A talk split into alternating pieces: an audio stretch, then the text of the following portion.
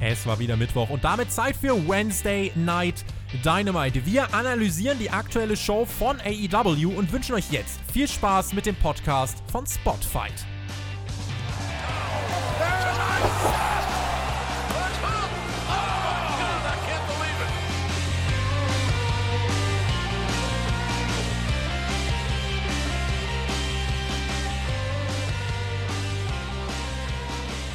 Wir haben heute den 19. März 2020.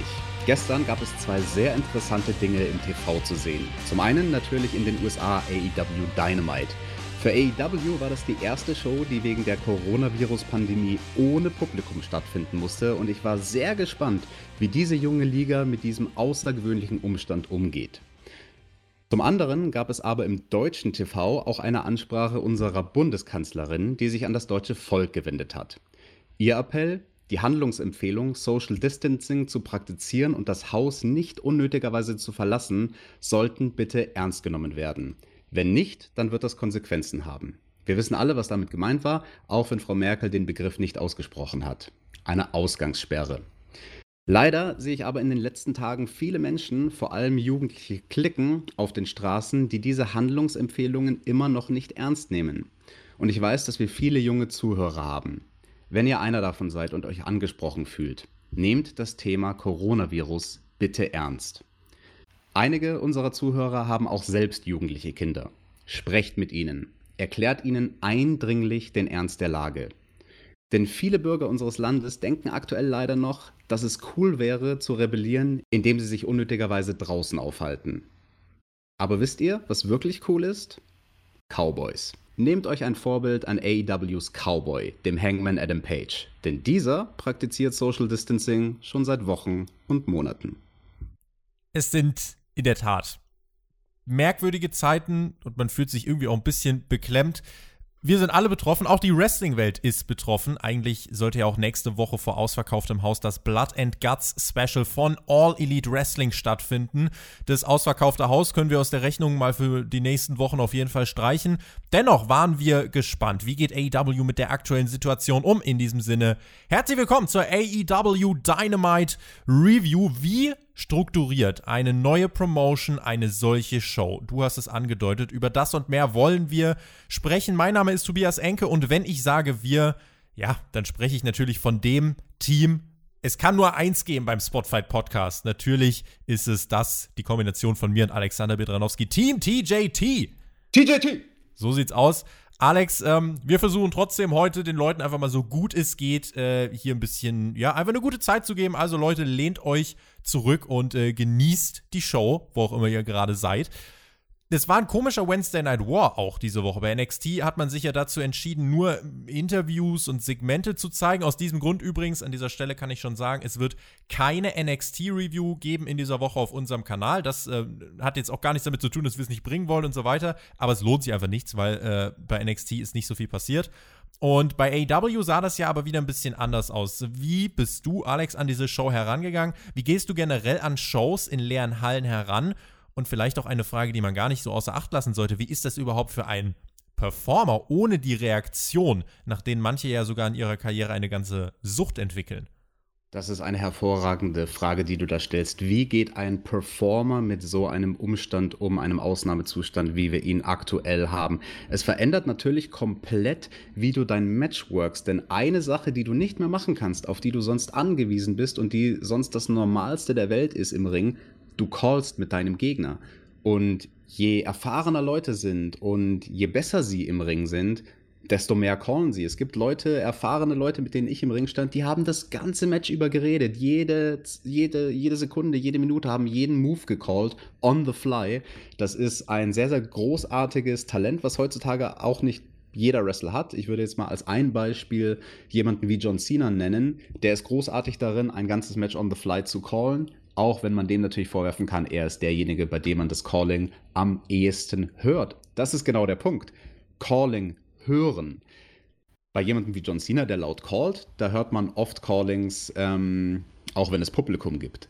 Bei einer Veranstaltung, die kein Publikum hat, hörst du jedes Calling. Außer die Performer sind so gut darin zu flüstern, dass es ihnen gelingt, zu callen, ohne dass es die Kameramikrofone aufnehmen.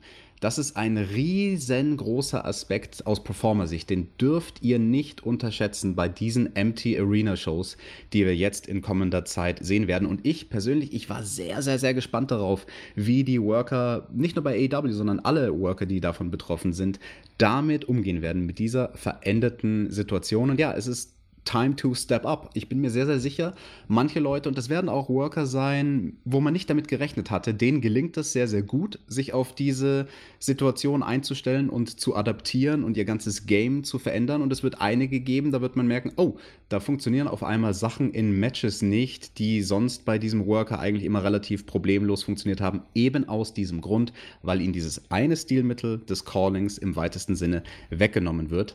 Allerdings, und das ist ein kleiner anderer Punkt, den man man nicht vernachlässigen darf. Ich war auch sehr gespannt aus Produktionssicht. Nicht nur, wie gehen die Worker damit um, sondern wie geht AEW als Liga mit dieser Situation um? Und die große Frage, die die sich natürlich stellen und die sich auch die WWE gestellt hat, wie inszeniert man so eine Show am besten? Und den Approach, den AEW hatte, der ist halt anders als der von der WWE im Performance Center.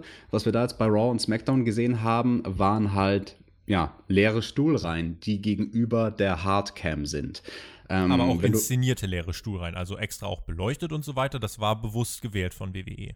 Ganz genau, bewusst gewähltes Stilmittel, was aber, wie ich finde, das ist jetzt meine persönliche Meinung, ähm, auf eine gewisse Art und Weise einen Fokus darauf lenkt, dass das ja eine Empty Arena Show ist und dich dann irgendwie unterbewusst die ganze Show über dran erinnert. Und ich sag's ganz ehrlich aus meiner Sicht, mich deprimiert das dann eher. Also, wenn ich gar nicht die ganze Zeit darauf hingewiesen werde, bei quasi fast jedem Shot, also allen Shots, die von der Hardcam gefilmt werden, oh, da ist eine leere Halle.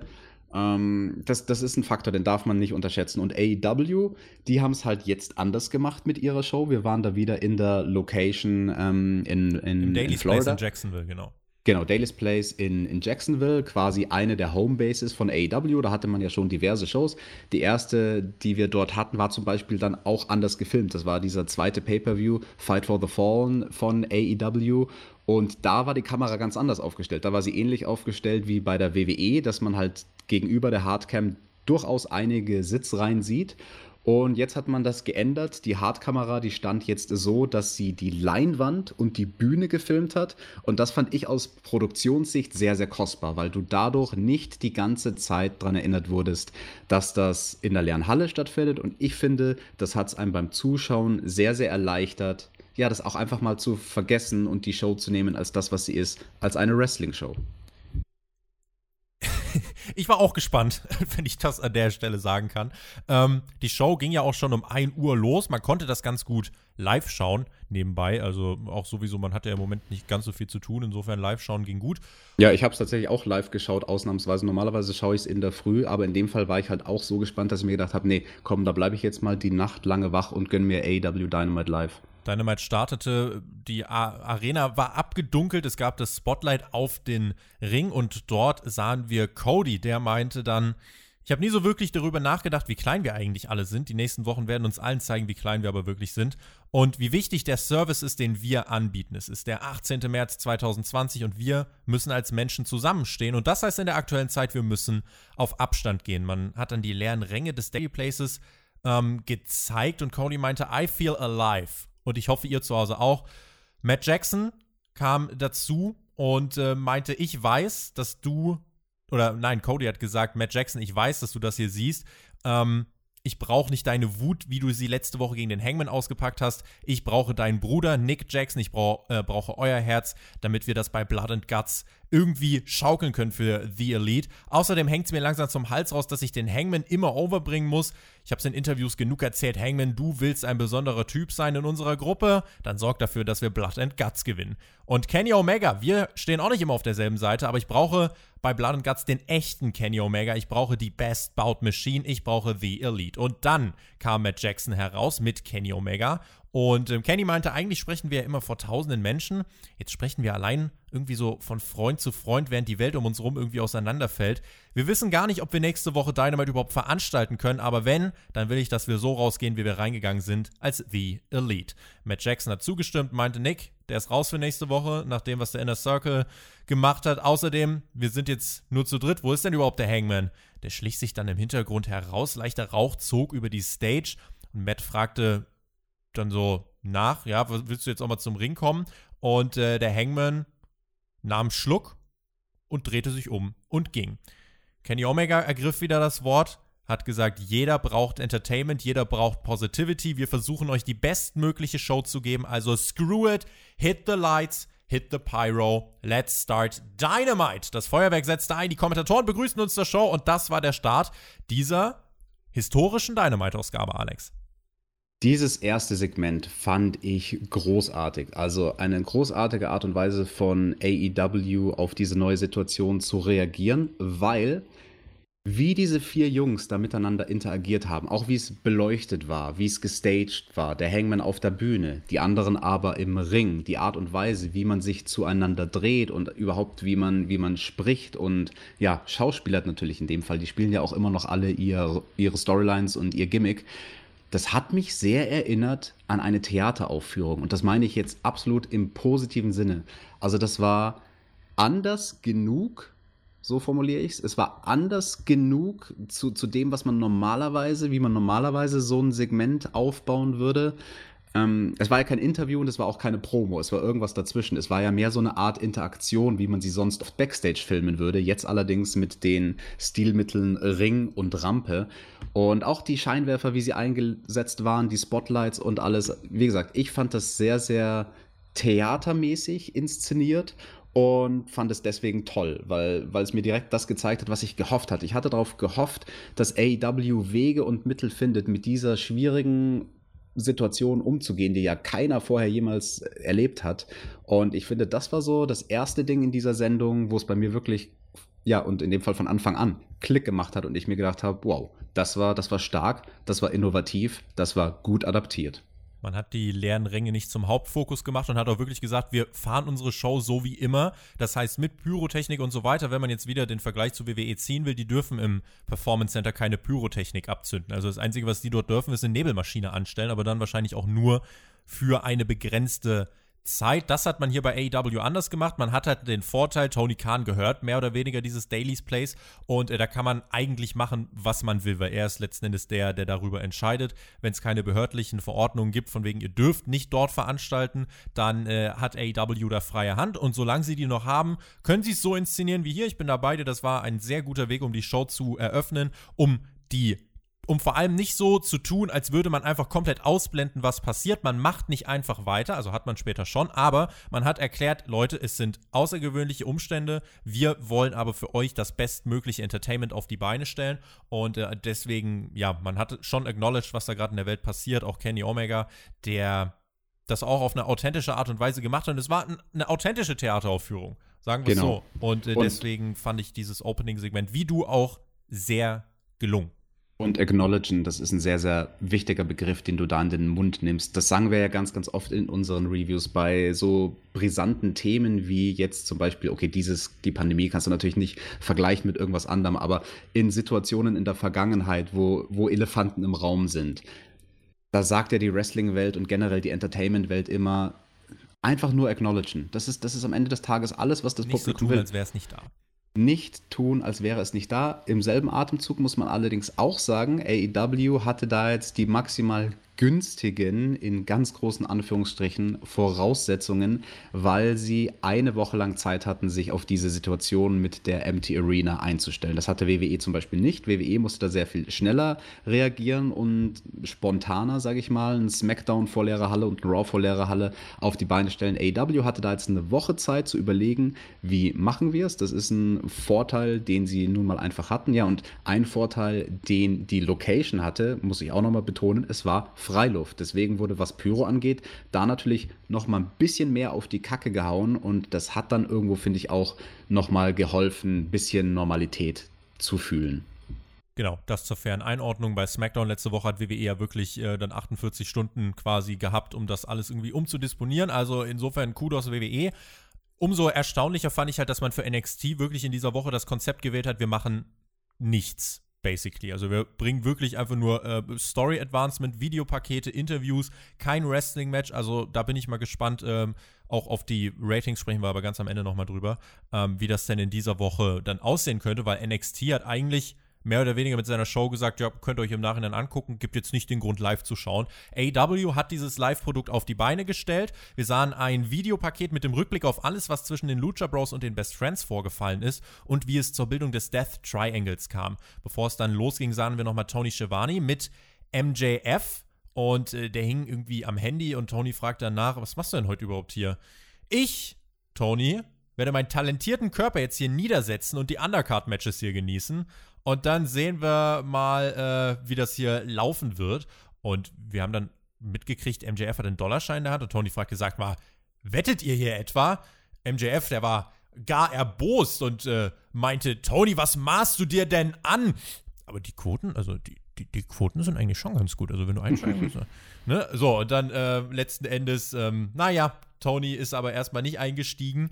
Ähm, wir sahen dann äh, mehrere Wrestler, die am Ring saßen. Sean Spears mhm. zum Beispiel, der neben MJF saß. Brandy Rhodes fungierte als Ringsprecherin. Äh, Justin Roberts, den ließ man zu Hause. Gab die Entrances ähm, einmal von den Best Friends. Orange Cassidy winkte ins leere Publikum. Die Best Friends zogen ihren Entrance normal durch, begrüßten das AEW-Personal am Ring und Orange Cassidy ist dann zu den Kommentatoren gegangen. An dieser Stelle, bevor ich das Ganze professionell wie immer analysiere, möchte ich äh, selbstverständlich einmal einwerfen, dass es bei Orange Cassidy schon jetzt für mich die Bauchbinde der Woche gegeben hat. Ich haue die direkt jetzt raus.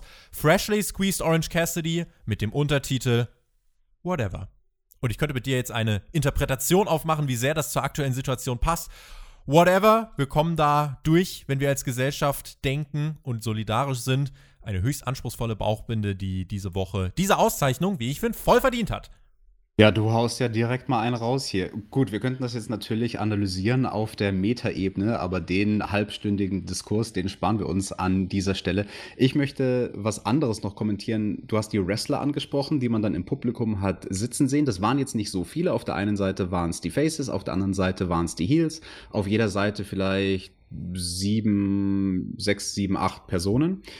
Und einige haben diese Chance sehr, sehr gut genutzt, um ein Konzept anzuwenden, von dem Jim Ross ja gerne spricht in, in seinen Podcasts. Maximize your minutes. Wenn du nur wenig TV-Zeit hast und in dem Fall vielleicht nur TV-Zeit in Form von du bist im Publikum als Worker und schaust dir die Show an. Auch das ist TV-Zeit, auch wenn es manchmal vielleicht nur 15 Sekunden sind, die du zu sehen bist. Neben den beiden offensichtlichen Leuten, die da ein Gimmick draus gemacht haben, Spears und MJF, die da Geld gewettet haben und später haben sie dann auch Wein zusammen getrunken und so weiter, möchte ich zwei Leute hervorheben. Jake Roberts hat einfach nur durch seine Art und Weise, wie er saß, Dadurch hat er sehr, sehr viel ausgedrückt. Das war sehr, sehr ausdrucksstark. Er hat als einziger sich so richtig komplett zurückgelehnt in seinem Sitz, so diesen ganz maximal neutralen, analytischen Strategenblick gehabt und das hat schon sein Gimmick, einfach nur durch seine Art und Weise zu sitzen, verkörpert. Und jemand anderes, der ein sehr, sehr schönes kleines Detail hatte, war Wardlow der wie die ganzen oder wie die meisten Manager. Er war der Buchführer. Er war der weniger. Buchführer. Er hatte einen Notizblock auf seinem Schoß und hat sich Notizen gemacht, während MJF eine Reihe vor ihm sitzt und sein MJF-Ding abzieht. Das fand ich, haben viele von den Workern sehr, sehr, sehr gut umgesetzt.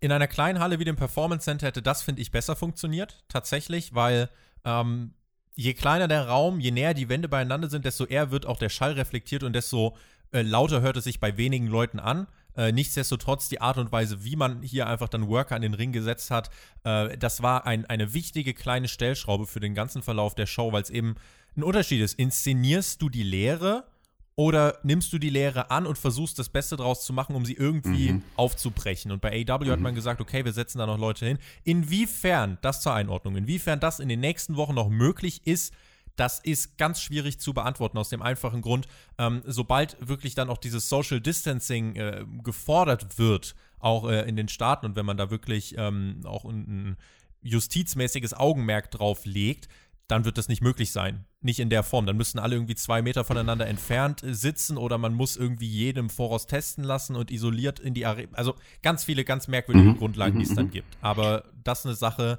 weiß ich nicht, inwiefern das in den nächsten Wochen geht. Für die Show war es ein wichtiges Element. Bevor ich dich zu Wort kommen lasse, noch eine äh, Nachfrage, die ich fairerweise stellen muss, weil wenn ich sie bei WWE stelle, muss ich sie auch bei AEW stellen. Wenn du den Namen Jake Roberts ansprichst, ist schon ein bisschen älter der Herr, ist es unverantwortlich, jemanden wie ihn in dieser Zeit dahin zu fliegen, in eine Gruppe von Menschen zu setzen ähm, und dann quasi Teil dieser Show sein zu lassen. Ist das unverantwortlich? Nein, das ist nicht unverantwortlich, weil Tony Khan es ja jedem freigestellt hat, genauso wie wenn ich das richtig gehört habe bei WWE, da wurde dieselbe Ansage gemacht, kein Performer ist gezwungen, sich auf die Reise zu begeben und Teil der Shows zu sein, es wird keine Repercussions geben und deswegen, wenn Jake Roberts als jemand, der ich denke inzwischen die 60 Jahre geknackt hat, ja, er gehört zur Risikogruppe, wenn er dieses Risiko auf sich nimmt, dann ist das seine Verantwortung und nicht die vom Promoter. Und zu dem sehr, sehr interessanten Punkt, den du gebracht hast mit dem Performance Center, auch die Akustik im Performance Center. Ich habe das dann gestern auch direkt, als ich die Show gesehen habe, getweetet und gesagt, ich hoffe, dass WWE und die Leute, die WrestleMania inszenieren, genau hinschauen bei AW, dass sie Notizen machen und sich gegebenenfalls, falls es denn dann noch erlaubt sein würde, auf dieses Stilmittel zurückgreifen, Performer oder es können auch einfach nur Rookies sein, Leute, die man vielleicht bei NXT noch nie gesehen hat, Performer oder Talents, die bei WWE unter Vertrag stehen, ins Publikum zu setzen. Ja, und wenn da zwei Meter Abstand dazwischen ist und ja, wenn man vielleicht durchrotiert und bei, bei manchen Matches sitzen dann andere Worker im Publikum und vielleicht sind es auch nur zehn, weil, weil es dann verboten ist, dass man eine höhere Ansammlung als zehn Leute hat zehn gut eingesetzte und vor allem gut ausgewählte Worker können vor allem, glaube ich, im Performance Center mit der besseren Akustik einen riesengroßen Unterschied machen. Denn wenn es irgendjemanden auf dieser Welt gibt, der weiß, wie man effektiv und ähm, ja, mit dem, mit dem perfekten Effekt einfach reagiert, sodass man als Zuschauer der Show einen Mehrwert verpasst, dann sind es die Worker selbst. Bei AEW fand ich es halt gut.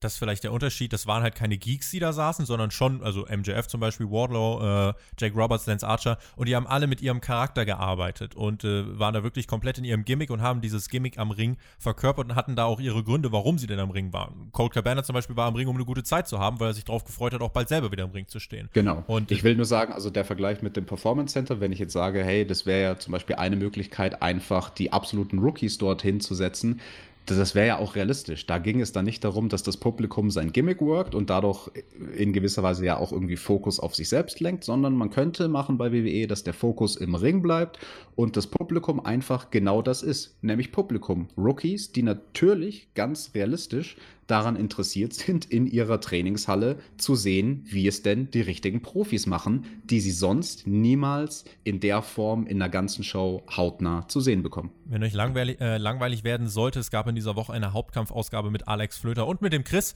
die äh, ihr auf diesem Kanal hier findet. Und wenn euch dann immer noch langweilig ist oder ihr es schon gehört habt, äh, Alex und ich, wir werden nach diesem Podcast einen Nachschlag aufnehmen. Den gibt es dann zu hören auf Patreon, wenn ihr euch da noch irgendwie 30, 40 Minuten, ähm, ja, wenn ihr Bock habt, euch da ein bisschen hinzusetzen und uns zuzuhören, uns euer Ohr zu schenken, dann ähm, werden wir ja versuchen, da das Bestmögliche draus zu machen. Das Bestmögliche draus machen. Die Best Friends gegen die Lucha Bros. Also Lance Archer und Jake Roberts, das haben wir angesprochen, die saßen am Ring. Und äh, die haben gesehen, wie die Best Friends in der Anfangsphase dominierten. Orange Cassidy hat nichts gesehen. Der war so ein bisschen, ähm, ja, der war ja bei den Kommentatoren, hatte seinen Spaß, würde ich sagen. Der ja, und was Orange Cassidy da am Kommentar von sich gelassen hat, das war natürlich auch maximalst entertaining. Tobi, äh, dieser eine Spotter, dieser richtig krasse Spot, das hat mir wirklich gut gefallen, wie, wie Orange Cassidy darauf reagiert hat. Das war ein heißer Anwärter für meinen Kommentar der Woche. Und ich habe überlegt, weil seine Worte, die waren wirklich stark. Schnarch. Mehr hat er nicht gemacht, letzten Endes. Er saß nur da und aber hat seine, hat seine geschlossenen Augen hinter der, ähm, hinter der Sonnenbrille ja gut versteckt. Und die Kommentatoren mussten auch immer mal so nachschauen, na, schläft, schläft er schon? oder kriegt er es noch mit? Er hat sich dann auf jeden Fall später erhoben, da kommen wir gleich noch drauf zu sprechen. Die Lucha Bros kamen durch ihre Kicks dann zurück ins Match. Es waren laute Kicks, die, äh, wie ich fand, auch ohne Crowd, ähm, nur durch das Oh der Kommentatoren ähm, gut funktioniert haben, imposant waren. Trent wollte einen Dive zeigen, aber blieb nicht hängen, sondern setzte irgendwie an zu einer Art 619, schlängelte sich dann irgendwie übers mittlere Seil und sprang dann vom Apron auf Pentagon. Da lief irgendwas nicht ganz so rund wie ist das eigentlich in so einer Situation, Alex, mit äh, jetzt Stichwort Adrenalin? Ist man da irgendwie in so einer Situation jetzt aufgeregter oder fehlt einem da vielleicht auch ein bisschen die Spannung, dass da irgendwie dann solche Aktionen bei rauskommen?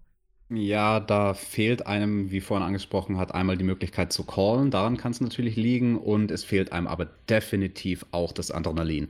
Das kann ich aus eigener Erfahrung bestätigen. Ich habe selbst einmal eine Show bestritten. Die kleinste Show, die ich je bestritten habe, war vor 14 zahlenden Zuschauern. Das waren keine Gründe von Pandemie, sondern es kamen halt einfach nur 14 Zuschauer in der Cowboy-Stadt Pullman City im Jahre 2002. Mein guter Freund Tassilo Jung, deutscher Ringrichter und Promoter, der wird sich dran erinnern, der war an dem Abend auch der Ringrichter. Und natürlich, da hatte ich auch kein großes Adrenalin am Start. Kannst du gar nicht haben. Also, das ist ein Faktor, den darf man auch nicht unterschätzen. Du bist natürlich einfach nicht so sehr on fire. Oder ich sag mal, es ist sehr viel schwieriger, so sehr on fire zu performen, wie wenn du ein Publikum hast. Der Dive von Phoenix danach sah schon besser aus. Chuck Taylor kam mit einer Clothesline von der Seite ins Bild geschossen und wir gingen dann in die Werbung. Kam zurück zum Hottag von Chuck Taylor, der ähm, wurde dann eingewechselt, drehte auf und es sollte die Umarmung kommen. Es kam der Social Distancing Ellenbogenschlag. Kamera zoomte auf und es schalten wieder die Kicks der Lucha Bros durchs leere Dailies Place. Orange Cassidy, ich hab's angedeutet, er wachte aus seinem Jahrhundertschlaf und schmiss sich auf die Lucha Bros im Ring der Piledriver von Chuck gegen Pentagon. One, to Kickout. Ein Nearfall, das war der erste Nearfall an diesem Abend, Alex, in einer Empty Arena. Hat der mit den Reaktionen der Wrestler um den Ring herum und in Verbundenheit mit dem Kommentar funktioniert oder war das genau diese Situation, dass man sagt, 1, 2, Kickout, da fehlt die Spannung? Nö, ich fand ganz ehrlich, dass das funktioniert hat, so gut es eben unter diesen Umständen funktionieren kann. Weil für mich am TV-Monitor ändert sich es ja nicht. Also da, dann wird halt in dem Fall, sage ich mal, nicht performt für ein großes, normales Hallenpublikum, sondern es wird halt performt für mich, für den Fernsehzuschauer.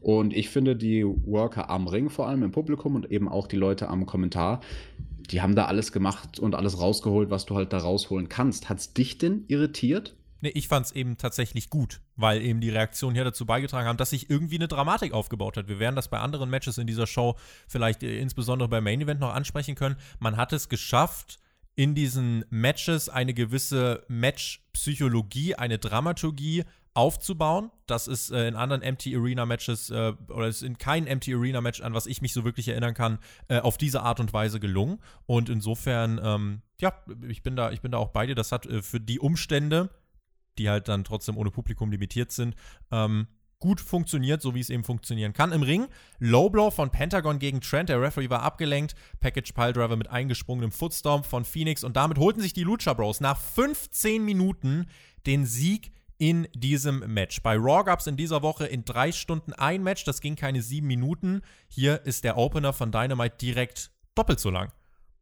Ja, und wir können auch direkt spoilern, es gab noch weitere Matches bei Dynamite. Das ist ein ganz interessantes Thema. Da werden wir am Ende vom Fazit, werde ich kurz was dazu sagen. Zwei Alternativen, die ich sehe, wie man es rein theoretisch komplett anders aufziehen könnte, so eine Show. Anders als es AEW gemacht hat, anders als es WWE gemacht hat. Und da werde ich am Ende was sagen und dann auch nachher im Nachschlag nochmal ausführlicher. Die Lucha Bros in diesem Match nicht allzu dominant. Ich habe das ja in der letzten Woche schon angemaßt. Äh, und die Regeln wurden auch nicht eingehalten. Das ist jetzt bei AW nichts Neues, aber wir müssen halt leider aber wieder darauf verweisen, dass ähm, diese Tag Team Matches ohne das Einhalten von Regeln irgendwie ein bisschen, äh, naja. Das Ding ist, Pack, wo war er? Aber da will ich jetzt gar nicht so die Kritik auspacken, weil Einreiseprobleme, ich will da im Moment bei den Tagen oder in der Zeit, in der wir gerade leben, ein bisschen vorsichtiger sein mit äh, solchen Vorwürfen. Aber ansonsten für 14 Minuten das hatte keine wirklich großen Längen. Äh, hier und da mal Interaktion mit den am Ring sitzenden, das war schon anders. Aber eigentlich, das ist das Wichtigste, es war halt nicht still. Es war Leben drin. Es war eine empty Arena, aber eben keine dead quiet Arena. Und ähm, es gab eben mehr zu hören als nur die Kommentatoren. Und damit hat sich diese Show wie ich fand, eben nicht komplett tot angefühlt, wegen dieser Reaktion. Und ähm, diese 14 Minuten flogen für ein Empty Arena Match, wie ich fand, relativ geschmeidig daher. Ist jetzt die Frage, ob das langfristig so aufrechterhalten werden kann. Ähm, für den Opener gibt es aber von mir auf jeden Fall einen Daumen nach oben, weil man sich wirklich Gedanken gemacht hat. Ähm, weil du dem Ganzen, auch mit dem, was wir bisher schon analysiert haben, die äh, Art und Weise, wie es gefilmt ist, das Feuerwerk und so weiter, man hat es geschafft, das Ganze doch irgendwie lebhaft darzustellen. Und das ist auf jeden Fall der große Pluspunkt, den ich hier ähm, nach dem ersten Match mir notiert habe. Genau, für die eigentliche Inszenierung gibt es von mir auch einen Daumen nach oben. Für das Match an sich, ja, gibt es so den Orange Cassidy Semi-Daumen. Aber ein Punkt, was ich auch nochmal untermauern möchte. Du sagst, das, was man hauptsächlich hört, sind dann natürlich die Kommentatoren. Aber ich finde, das ist eine riesige Chance für die Talents, ein Stilmittel zu benutzen in ihren Matches. Und ich bin mal gespannt, ähm, ob das anderen in dieser Show gelungen ist oder in den nächsten Wochen gelingen wird, nämlich Trash Talking. Ja, du kannst vielleicht nicht mehr callen, aber wenn du jetzt mit einer fast empty Arena Trash talkst, dann kann das natürlich akustisch viel, viel, viel besser aufgefasst werden von den Mikros als in einer normalen Show. Ich als Performer, ich würde fluchen wie ein Steve Austin zu seinen besten Zeiten. Zu krass darf es nicht sein, weil dann wird es im Natalia-Style so wie beim äh, Main Event von Elimination Chamber. Also da, da war es zum Beispiel wieder so der Gipfel. Natalia ist jemand, der das bei WWE auch mit Crowd macht und zwar so laut, dass es jede Kamera hört. Äh, dann macht, siehst du auch die ganze Zeit im Trash Talk. Man muss so ein bisschen schauen, wie man es dann macht, aber es ist auf jeden Fall natürlich ein Element, ähm, was man, wenn es gut eingesetzt ist, auf jeden Fall nutzen kann, um die Dramaturgie zu stützen. Tony Schiavone fragte dann die Verlierer, die Best Friends, ob sie das denn auch so sehen, dass Death Triangle doch einen Impact hatte bei Dynamite. Chuck Taylor meinte, you're a bunch of chumps. Wenn ihr meinen Freund in die Eier treten wollt, lasst uns doch dann nächste Woche das Ganze mal ohne Ring austragen. Wir wollen einen Street, Fry, äh, Street Fight. Und Trent meinte, a Street Fight in an actual street. Or a parking lot. Ich habe zumindest kurz geschmunzelt. Und nächste Woche heißt es dann Best Friends gegen die Lucha Bros im Parking Lot. Dort gibt es dann wahrscheinlich sowieso keine Zuschauer. Finde ich eine sehr, sehr coole Idee, weil wir nächste Woche ja das Blood and Guts Match haben werden. Und ja, das ist dann natürlich schon ein Gimmick-Match, was in einem Ring und in dem Fall dann natürlich zwei Ringe mit Käfig stattfindet. Und um dann doch was anderes bieten zu können in den heutigen Zeiten, ist, denke ich, die Idee von so einem Parking Lot Brawl wirklich, wirklich gut. Keine Fans im Parking Lot, aber zum Glück gibt es einige Fans dieses Podcasts auf Patreon, wo wir zwar ja auch heute noch den Nachschlag hochladen werden, haben wir die 200 Supporter erreicht. Vielen lieben Dank dafür. Ähm, nice. Das ist tatsächlich das, was uns überhaupt ermöglicht, Qualität und Output zu sichern. An dieser Stelle einfach mal Danke an Lukas Köppe. Das ist unser neuester Supporter auf Patreon. Danke dir, danke den anderen fantastischen Menschen für euren Support. Wir hören uns dann nachher im Nachschlag. Back to the action. Fatal Aber davor auch von mir ein ganz großes Dankeschön. Ganz ernst gemeint. Ein Fatal Four-Way Women's Match stand an. Penelope Ford mit Kip Sabian an ihrer Seite traf auf Riho, Chris Statlander und ähm, Hikaru Shida. Es gab dann bei der Introduction einen kleinen Umschnittfehler. Brandy introduced gerade Chris Statlander, da kam aber der Kameraschuss auf Riho. Apropos Statlander, die kommt ja aus der Andromeda-Galaxie. Gibt's denn da Pandemien, Alex? Kann, kann Statlander sich vielleicht auch gar nicht infizieren? Trägt sie das Doch. Heilmittel in sich? Nein, nein, nein, pass auf, das ist ein sehr interessanter Punkt, den du da ansprichst. Ich bin nämlich astrophysisch tatsächlich sehr, sehr interessiert, was da so für neue Dinge erforscht werden. Und es gibt jetzt eine ganz interessante neue Theorie, No Bullshit, dass unsere Galaxie vielleicht doppelt so groß ist, wie wir bisher immer davon ausgegangen waren. Das ist natürlich sehr, sehr schwierig zu messen, weil wir befinden uns ja mittendrin und von innen nach außen zu gucken, kann manchmal sehr, sehr schwierig ich sein. Ich gucke nachher, ob ich ein Maßband finde. Ja, das wird schwierig. Also wir haben unsere Galaxie noch nie von oben gesehen, deswegen ist es schwierig, das zu ähm, beantworten. Aber wenn dem so wäre, dann hätte die Verschmelzung von unserer Galaxie und der Andromeda-Galaxie, aus der Chris Deadlander kommt, schon begonnen. Das ist ein Prozess, wo Astrophysiker bisher davon ausgegangen waren, dass das erst in, in Eons, in ganz, ganz, äh, also ganz, ganz ewig langer Zukunft, Zeit, ja. ewig langer Zeit, dass das in ewig langer Zeit erst passieren würde. Ja, und wenn dem so ist, äh, dann müssen sich die Leute, glaube ich, in der Andromeda-Galaxie warm anziehen und ihre Corona-Tests bereithalten. Vielleicht ist äh, Chris Detlander ja auch mit einer Drohne eingeritten in unsere Galaxie. Naja, wer weiß das schon. Was? Kip Kip Sabian, der zog immer mal wieder an den Beteiligten im Ring herum. Vordergründig dann an Penelope Ford. Die rettete er dann ab und zu aus der Bredouille. Der Referee Paul Turner unternahm dagegen nichts. Sah da, wie ich fand, ehrlich gesagt, bei diesen Interferences von Sabian eher aus wie der größte Geek. Hätte ihn einfach rauswerfen sollen, hat er aber nicht gemacht, hat ihn alles nur so halb gejuckt. Das Match selbst, Chris Statlander und Hikaru Shida, die waren ja zuletzt schon mal als Tag-Team ähm, aktiv. Die arbeiteten kurz zusammen, das hielt aber nicht lang an. Penelope Ford verpasste eine Kopfschere, aber sie verpasste sie im Sinne von, sie failte. Das sah schlecht aus, weil Statlander die auch versucht hat zu sellen. Kopfschere von Rio im Anschluss sah besser aus. Ähm, die schaltete dann auch erstmal Kip Sabian aus. Penelope Ford nutzte das, um vorerst die Oberhand zu gewinnen. Langweilig wurde es zumindest nicht in diesen sieben Minuten. Ähm, wir haben dann halt, ja, ab und zu Situationen gesehen, die waren etwas sloppy, aber Penelope Ford hat, wie ich finde, dann mit einer Aktion ihren Fauxpas von äh, vorhin gut gemacht. Ein Poison Runner, eingesprungen vom Middle Rope, der sah richtig gut aus. Nearfall nach dem Falcon Arrow von Hikaru Shida gegen Penelope Ford. 1-2 Kickout, Knee Strike dann hinterher und der Sieg für die Erstplatzierte in den Women's Rankings. Nicht jede Aktion saß, ohne großes Publikum und mit Fokus auf den Ring fallen halt Botches natürlich umso mehr auf. Der Vorteil hier in meinen Augen, es waren vier Performer im Ring. Dadurch entstanden keine Längen. Das ist halt das, was, glaube ich, gerade in diesem Environment so tödlich ist. Also eine Headlock-Heat kannst du halt hier komplett knicken. Und sowas gab es nicht. Von daher war das hier für mich unterhaltsamer als gedacht. Und es gab eben nicht nur die vier Workerinnen im Ring, die an diesem Match beteiligt waren, sondern eben auch die Worker, die im Publikum saßen. Und in diesem Match noch mal mehr als in allen anderen Matches hat das, glaube ich, einen sehr, sehr großen Unterschied gemacht. Weil ja, wir haben die Damendivision bei AW schon oft kritisiert und ich glaube, die Ladies hätten allen anderen voran es besonders schwierig zu adaptieren auf eine Situation, wenn sie wirklich gar kein Publikum hätten. Und ich glaube, diese moralische Unterstützung von den Jungs, die da ähm, in den Publikumsreihen saßen, die hat den Mädels doch sehr geholfen. Und äh, der Vollständigkeit halber möchte ich noch anmerken, Hikaru Shida hatte ein neues Outfit. Ich denke mir auch die ganze Zeit, wenn du als Performer im Ring stehst und du hast gar kein Publikum, es ist ja super schwierig, ohne dieses Feedback, was dir eine Crowd ja auch gibt, einzuschätzen, okay, wo steht unser Match eigentlich gerade? Ähm, und es gibt dir halt gewisse Zeichen, wie reagieren Menschen, die sich das anschauen.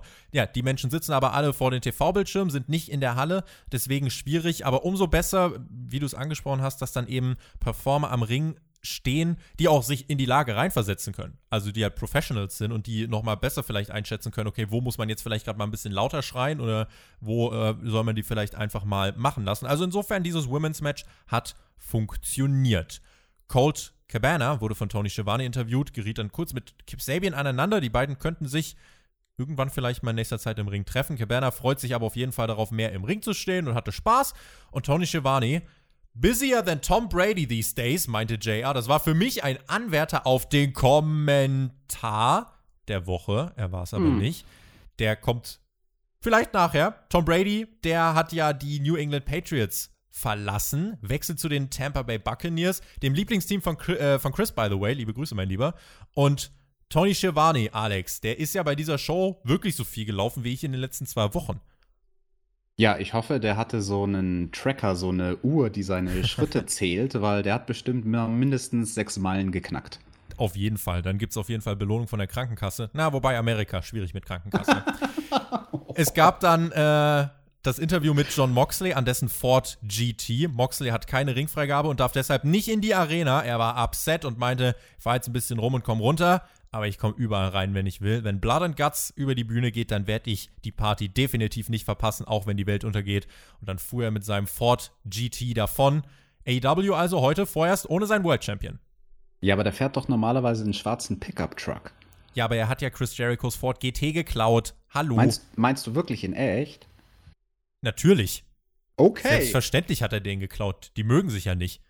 Das wäre ja nicht auszudenken. Die würden sich ja richtig in die Haare bekommen. Schön, dass man das Gimmick übrigens aufgreift und nicht so tut, als wäre die Fehde jetzt vorbei und dann wäre auch der Ford GT wieder in der Luft verpufft. Das ist Gott sei Dank nicht so. Wir ich sahen. Ich habe gar kein Auto. Der hat zwei. Ja, im Moment dürfen wir auch gar kein Auto fahren. Also dürftest du, aber wohin? Das ist wahr. Wir sahen den Butcher und The Blade. Butcher wieder, wie immer, zum Ring gebutschert. Der Jungle Boy kam auf dem Luchasaurus in oh. Oh, oh, ganz kurz, ja, äh, stimmt, zu diesem Entrance vom Butcher, der da ja immer diese Hackeball-Schritte macht. Ähm, das hat mich sehr, sehr erinnert an die Trainingsvideos von Daniel Bryan und Drew Gulag, wo Drew Gulag ihm beigebracht hat, wie eine Ente zu gehen. Ich hoffe, er hat ihm auf jeden Fall beigebracht, wie man einen Entrance richtig über die Bühne bringt. Der Jungle Boy wäre fast vom Pyro erschossen worden. Das wäre ja auch an Tragik nicht zu überbieten. Stell dir mal vor, die oh Dinosaurier Gott. sterben 2020 aus. Nicht wegen dem Meteoriten, sondern wegen dem Pyro bei Dynamite. Ist ja am Ende des Tages fast das Gleiche. Ist, ist eigentlich fast dasselbe. MJF äh, hat dann dem Butcher und Blade noch mal ein paar Takte vor dem Match mit auf den Weg gegeben. Der hat wohl auf sie gesetzt. Versprach ihnen da wohl auch einen Bonus. Wardlow, der Buchführer, hat das alles fein säuberlich notiert, um dann die Wettgewinne auszuzahlen.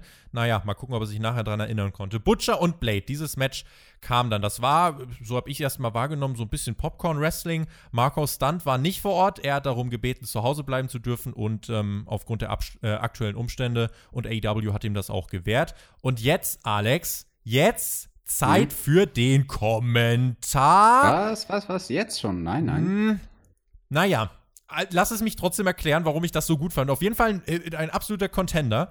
Butcher und Blade haben das Gesicht von Jungle Boy auf dem Apron zerbutschert. Und da meinte Tess dann nur, das ist übrigens the hardest part of the ring, if you haven't heard yet. Und Excalibur ersetzte dem, dem Konter des Jahres entgegen, beendete damit vielleicht das immer Einwerfen des Kommentars hardest part of the ring. Er meinte nämlich, also ich würde sagen, das ist eher der Ringpfosten. Oh, Alex, ich bin kein Physiker. Also so gar nicht. Ich habe 10. Klasse Physik abgewählt. Ich habe überhaupt keine Ahnung, was die von mir wollten. Und bei den Formeln dachte ich mir immer, habt ihr eigentlich kompletten Schaden? Aber der Ringpfosten ist in der Tat härter als der Apron.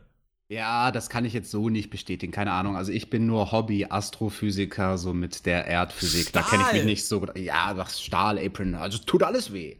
Tut weh, aber der, der, der Ringpfosten, Leute, das ist eine Ab das ist Kommentar. Los, ihr müsst jetzt uns sagen, was ist härter, der Ringpfosten oder der Apron? Ich bin ganz klar in Team Pfosten. Oder ist es mein Kopf, falls ihr mal meine Headbutts gesehen habt damals. Irr. Bist du auch ein Teil des Rings? Das ist noch die Frage. Wärst du denn, äh, wenn du bei der Meute da draußen im Ring gewesen wärst, hättest du eine Wette abgeschlossen auf den Jurassic Express gesetzt, weil die wurden eigentlich ziemlich dominiert. Ah, nee, hätte ich nicht. Also ich hätte auf Butcher Blade gesetzt. Die beiden. Haben die denn schon mal was gewonnen bei AEW eigentlich? Wird Zeit. Äh, würde, würde tatsächlich mal Zeit werden. Aber was ist dir denn noch irgendwie so aufgefallen in diesem Match? Wie hast du es denn wahrgenommen? Eine Wette hättest ah. du ja demnach abgeschlossen? Ja, wie habe ich es wahrgenommen? Ähm, möchtest du erst den Rundown machen? Weil ich, ich habe ein paar einzelne Spots, äh, auf, auf die ich eingehen möchte. Denn das war so ein Match, ähm, das hat dann schon, glaube ich, sehr drunter gelitten an dem Problem, dass man nicht viel callen kann, weil da gingen so einige Dinge leider in die Hose. Unter anderem der Jungle Boy, der wäre kurz dann fast an einem Backbody Drop gestorben. Der sollte äh, kommen und dann, äh, er fiel aber dann auf das oberste Ringseil, konnte sich irgendwie noch festhalten. Das sah ein bisschen scary aus. Gab einige Aktionen, bin dabei, die nicht so funktioniert haben wie geplant. Vielleicht, weil auch einfach die Abstimmung fehlte. Du hast das mit dem Callen auf jeden Fall schon angesprochen.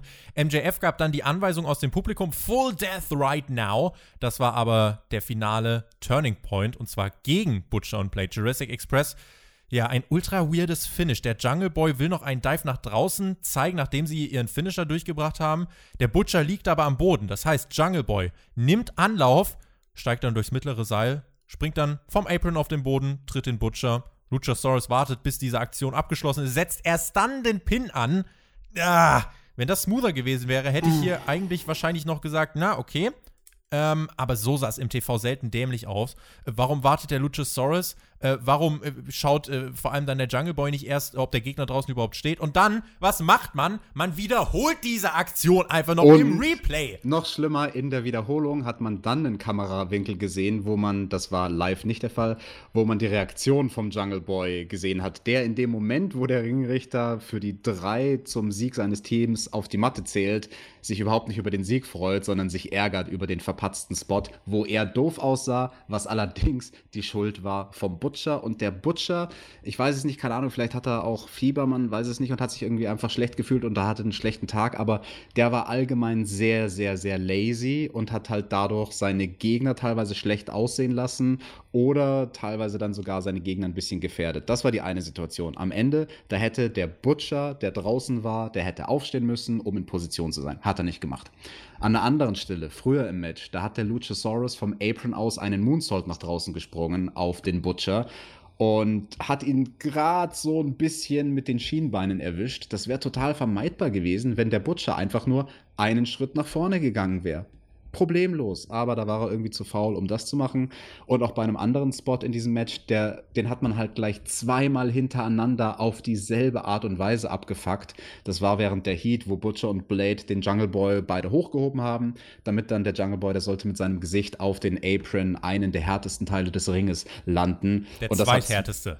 Und das hat zweimal nicht funktioniert und es lag halt beide Male, in dem Fall dann sowohl am Butcher, der zu faul war, aber auch an äh, Jack Perry, der da nicht genau wusste, wie er sein Gewicht verteilen sollte. Also ja, unterm Strich, äh, diesem Match hat man es stark angemerkt, dass es halt dann doch schwierigere Umstände sind mit dem man da zu kämpfen hat. Aber nichtsdestotrotz, eines, was mir besonders aufgefallen ist in diesem Match, war auch nochmal die Worker außerhalb vom Ring, wie die Stimmung gemacht haben. Und allen voran Colt Cabana, der hat ja dann so quasi Sprechgesänge angestimmt. Ich habe mich ja fast gefühlt wie im Fußballstadion, Tobi, sagst dir. Und ich habe dann, hab dann wissenschaftliches Experiment gemacht während diesem Match. Ich habe mir gedacht, okay, das ist unique, was wir da haben. Wir haben gerade Live-Wrestling, was ich gucke, und ähm, das findet Empty Arena statt. Ich, ich mache jetzt mal die Augen zu ich, ich, ich mache jetzt mal die Augen zu und höre mir einfach nur den Rest der Show an. Und ich, ich könnte schwören, diese Gesänge von Colt Cabana, die, die, die haben ja dann auch angehalten für den Rest das der Show, ne? Hört sich an, als wäre deine, dein, dein Austesten um 2 Uhr nachts gewesen,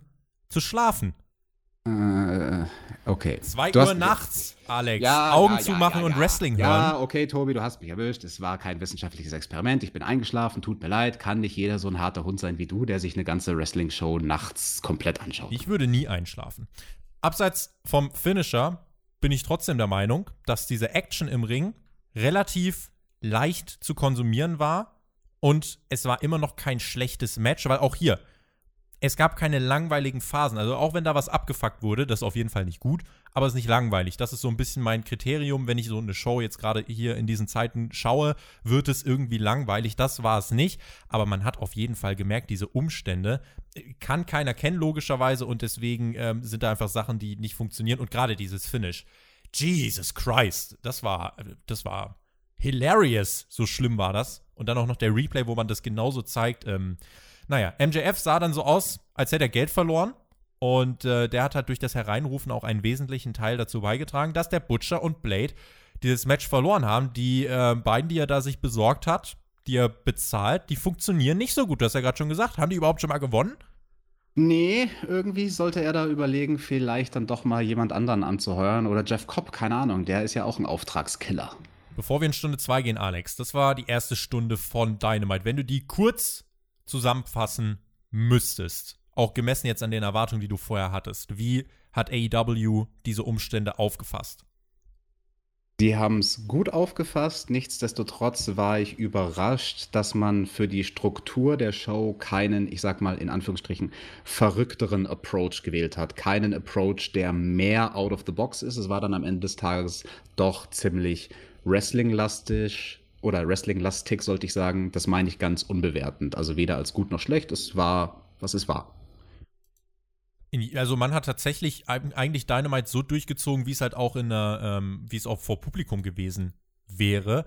Aber man hat halt am Anfang der Show angekündigt, dass man äh, die Show einfach durchziehen will äh, fürs Entertainment der Leute. Da war mir dann schon so ein bisschen klar, so out of the box mäßig. Äh, dass es ein richtig krasses Angle gibt und äh, in Zukunft alles getaped wird. Das war hier nicht der Fall. Vielleicht hat man da auch irgendwelche ja, Vorgaben trotzdem von TNT. Vielleicht hat man denen ja was richtig krasses gepitcht, aber die haben gesagt, Leute, muss schon, muss schon noch in einem gewissen Rahmen bleiben. Naja, äh, bevor wir dann in Stunde 2 gehen, schauen wir mal darauf, was bei AEW Dark passiert ist. Die Aufzeichnung fand ja in der letzten Woche in Salt Lake City in Utah statt, noch mit Publikum, das äh, vielleicht ganz erwähnenswert. Was hatten wir dort? Colt Cabana, der trat an gegen Peter Avalon, äh, hat das Ganze nach dem Superman-Pin in fünfeinhalb Minuten gewonnen.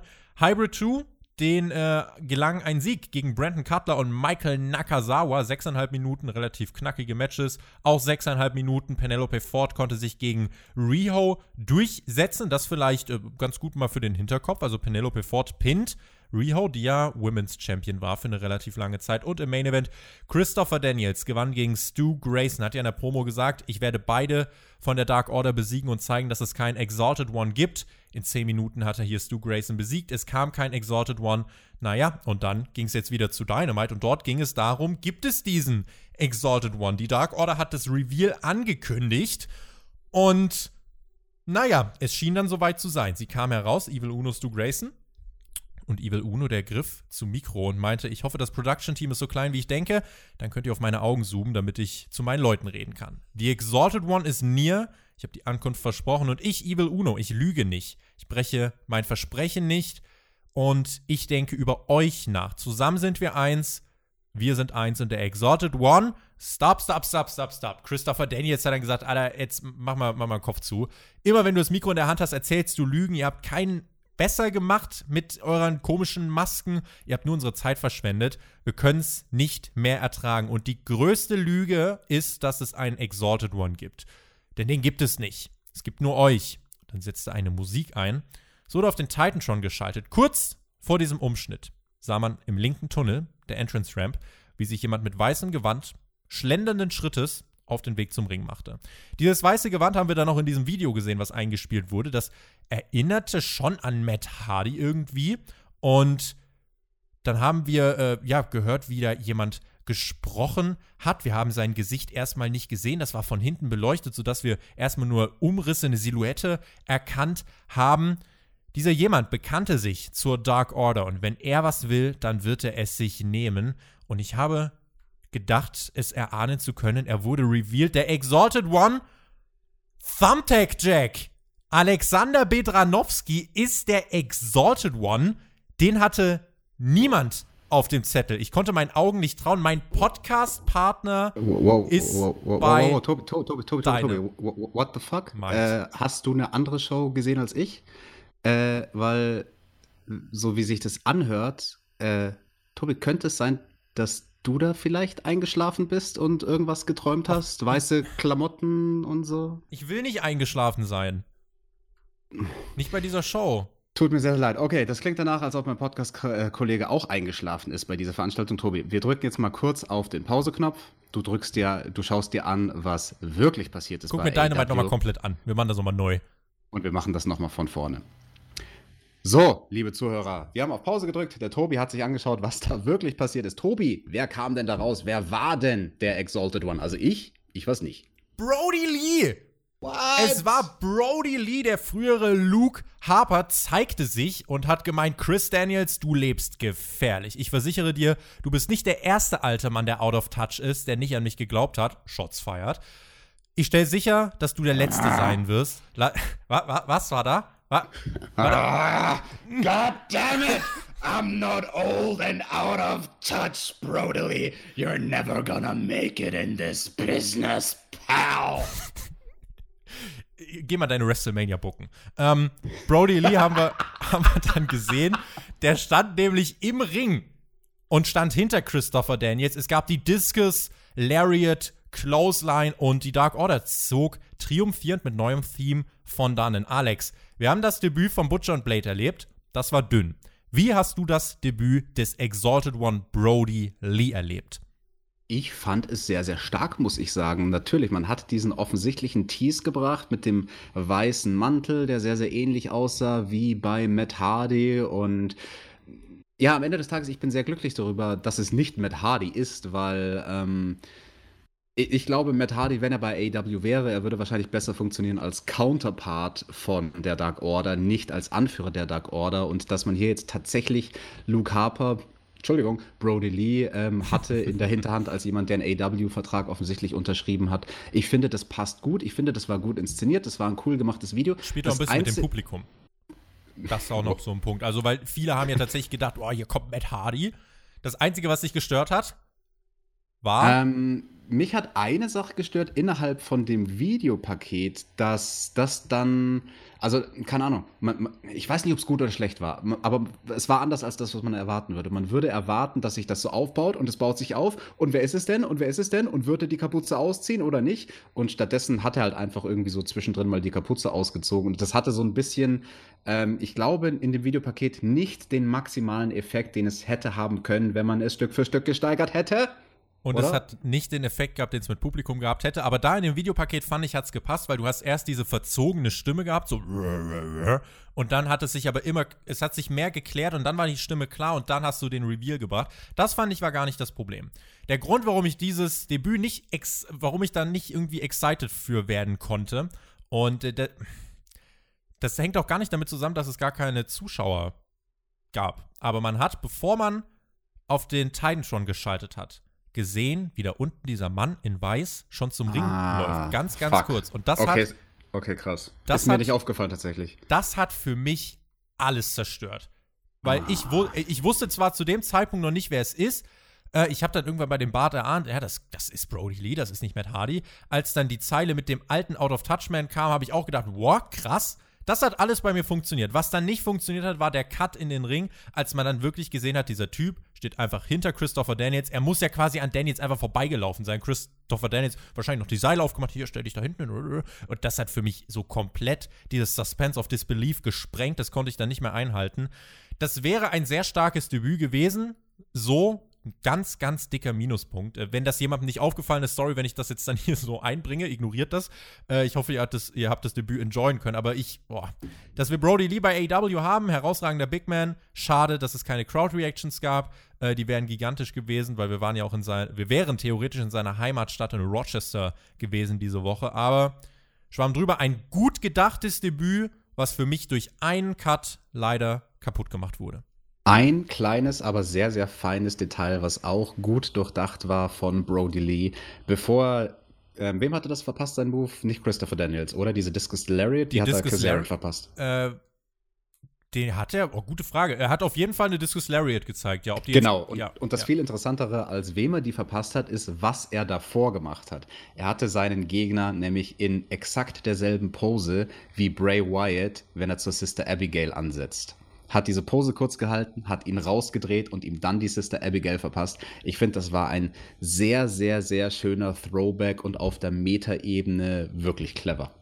Er hat äh, Christopher Daniels den Discus Lariat verpasst. Das äh, zur Vollständigkeit. Um das Oh, der arme Christopher Daniels, das kann er doch nicht machen. Da habe ich aber echt, also das finde ich, äh, finde ich trotzdem letzten Endes, da bin ich gespannt, welche Rolle Brody Lee äh, spielen wird, weil auf jeden Fall dieses Debüt, man, man gibt ihm da schon eine gewisse Rolle. Er wird als großes Ding inszeniert, als dieser Exalted One. Ähm, das ist ja das, was die Dark Order zuletzt ähm, ja, wieder interessanter gemacht hat, nachdem sie am Anfang ja bei allen nicht so wirklich funktioniert haben. Das war so dieses Indie-Turnhallen-Gimmick.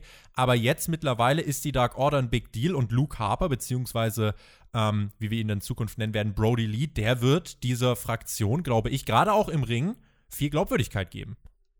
Ja, Tobi, eine Sache, die mir jetzt allerdings da noch fehlt bei diesem Debüt. Such doch mal bitte auf deinem Mischpult mit deinen Effekten den Effekt Nummer 73 aus und ich würde gerne, dass du mit diesem Effekt sagst, Brody Lee ist der Exalted One. Brody Lee Oh, das war der ist Chris, der Exalted One. das war der Chris Deadland-Effekt. Ich meine diesen Kircheneffekt. Nee, Welche Nummer hat. Nee, Nee, Nee. bitte gib. du bist nicht in der. Position, dir das zu wünschen, Alex. To Tobi, Nein, gib mir. stopp, wir machen jetzt weiter. So, muss mal ein Machtwort sprechen. Oha. Big Man, Lance Archer. Das ist nämlich auch noch ein gute, eine gute Überleitung. Dann kommen wir nämlich von Brody Lee zu Lance Archer.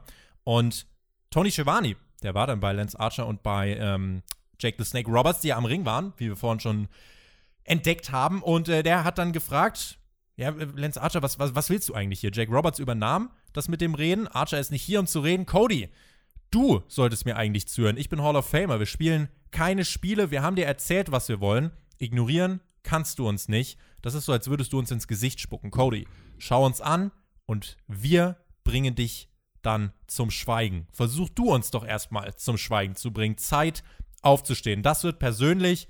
Ach, Cody, das ist es schon. Wir holen uns deine Aufmerksamkeit. Und danach gab es noch so ein Videopaket zu Lance Archer. Wir waren hatten so eine Art Backyard-Ring in einem, in einem Wald. Und äh, da stand so ein kleiner Mann im Ring, das war wohl der, der Promoter, das war ein erwachsener Hornswoggle. Und dem gefiel es, als Lance Archer sich näherte. Jake Roberts saß da nur in so einem Holzstuhl auf relativ sichere Entfernung. Und ähm, um diesen Ring standen ganz viele Menschen herum. Lance Archer zerstörte jeden Geek im Ring und meinte, Everybody dies und kämpfte sich durch zig Runden, zermatschte alles und jeden und die Aktionen wurden auch wirklich gut in Szene gesetzt mit Slow-Mos, mit Soundeffekten und am Ende stand Archer allein im Ring um ihn herum a pile of men, niedergeschlagene Geeks. Ein Foto von Cody steckte in der Wand und in einer roten Schrift stand darüber Caesar, also Cäsar. Gab auf dem Weg nach draußen dann noch einen Chokeslam für einen Geek auf eine Motorhaube eines Autos. Ein, wie ich fand, bärenstarkes Videopaket. Nicht nur bärenstark, absolut fantastisch. Das war genau die Art von Segment, die ich mir gewünscht habe, bei dieser Show zu sehen. Ich weiß jetzt natürlich nicht, ob das im Vorfeld schon getaped war, bevor diese ganze Corona-Pandemie ausgebrochen ist. Wahrscheinlich schon. Nichtsdestotrotz, das hat als Stilmittel sehr, sehr gut gepasst, weil es halt einfach komplett anders war. So total out of the box, anders als der Rest von der Show. Und deswegen hat das so, so gut funktioniert. Und ja, diese eine Zeile da von Archer, von wegen Everybody dies, hat mich so ein bisschen erinnert an Tracy Smothers. Der hat das auch immer gesagt. Everybody dies. Und dieser kleine kleingewachsene Mann, der war natürlich auch sehr, sehr stark. So quasi wie eine Art Zirkusdirektor, der das Ganze so dirigiert hat. Die Attraktion Lance Archer. Genau, er ist eine Attraction und das hat man dadurch sehr, sehr gut inszeniert und rübergebracht. Richtig, richtig starkes Segment, hat mich absolut ähm, umgerissen, hat mich wirklich vom Hocker gehauen. Ja, bärenstark und noch mehr. Ja. Super.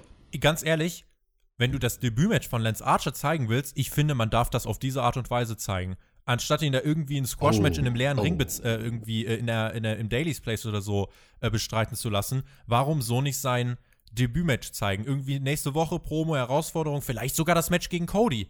Mhm, Zeigt das Match gegen Cody auf die Art und Weise, 15 Minuten inszeniert, getaped.